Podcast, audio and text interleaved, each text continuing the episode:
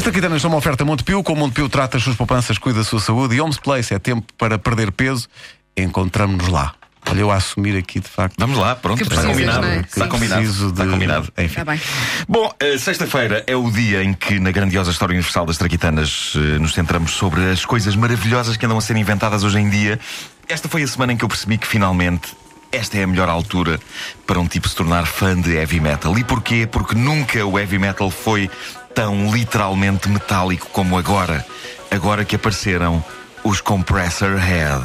Os Compressor Head. É o nome Os da banda. Compressor Compressor Head. Head. Vamos poder ouvir? Epá, vamos a isso.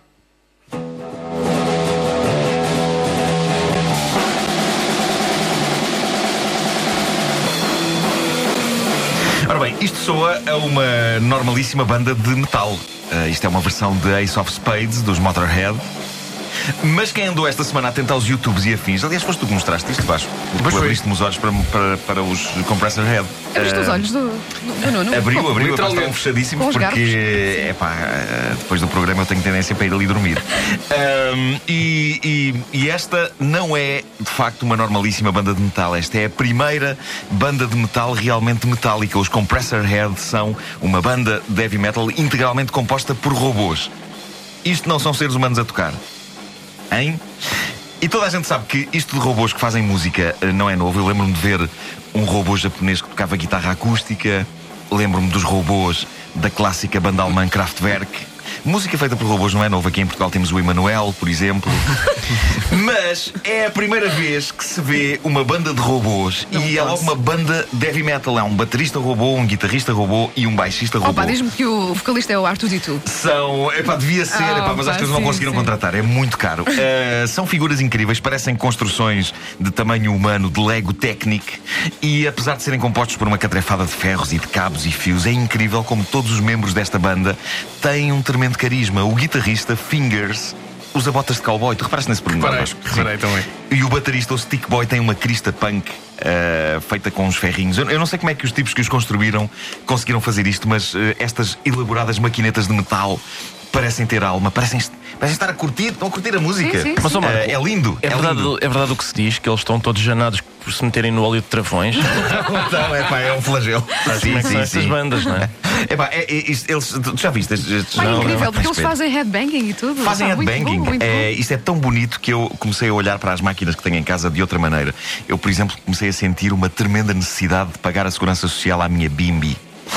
Porque a Bimbi é um robô, eles chamam aquilo robô de cozinha. Sim, sim, robô de cozinha, Ah, sim, sim. E eu, antes de ver uma, julgava. Acho que toda a gente passa por isso quando se fala só na Bimbi. Eu julgava que, que- que era- um robô assim mesmo humanoide, não é? Tipo. Eu, eu, eu fiquei um bocado desiludido quando vi, quando vi pela primeira vez, porque eu estava à espera do C3PO da Guerra das Estrelas, não é? Andar ali pela cozinha, clã, clã, clã, e aparece-me um jarro. Eu imaginava a Bimbi assim, né? Quero uma sopa. E ela, sim, senhor. Eu acho que todos os robôs fazem isto. De facto, Sim. Ah, e onde é que estão as colheres, eh, senhor? E eu, terceira gaveta. Ele ia buscar as colheres. Mas eh, não, não é assim. É um jarro. Mas, mas gosto desse teu mundo, gosto desse teu mundo. Eu vivia lá, eu vivia lá também. mundo, eu sim, vivia, sim, sim.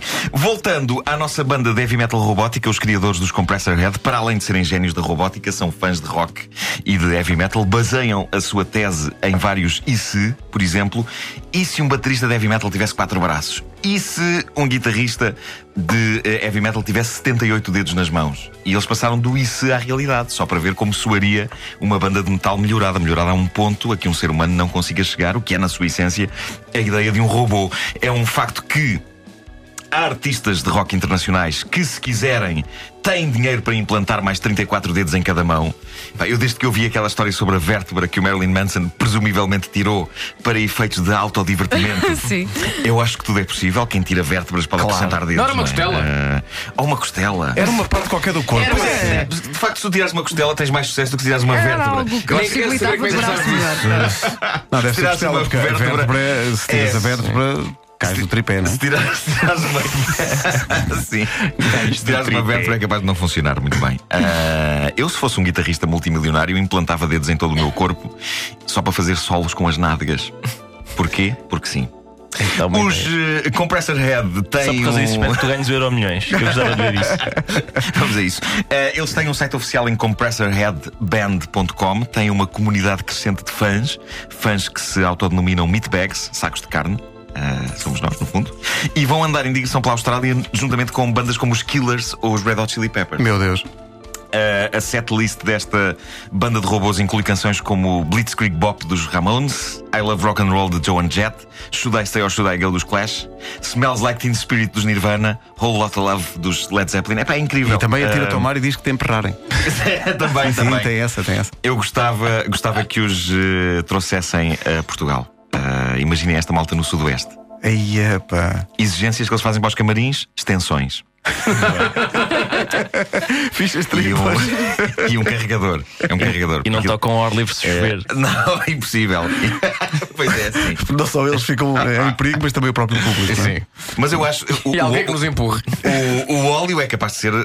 É pá, assim. flagelo. sexo, óleo e rock and roll. Mas, mas eu acho que o- os carregadores são a droga das máquinas. Por isso é que se diz que depois, e atenção a isto, ficam com a bateria viciada.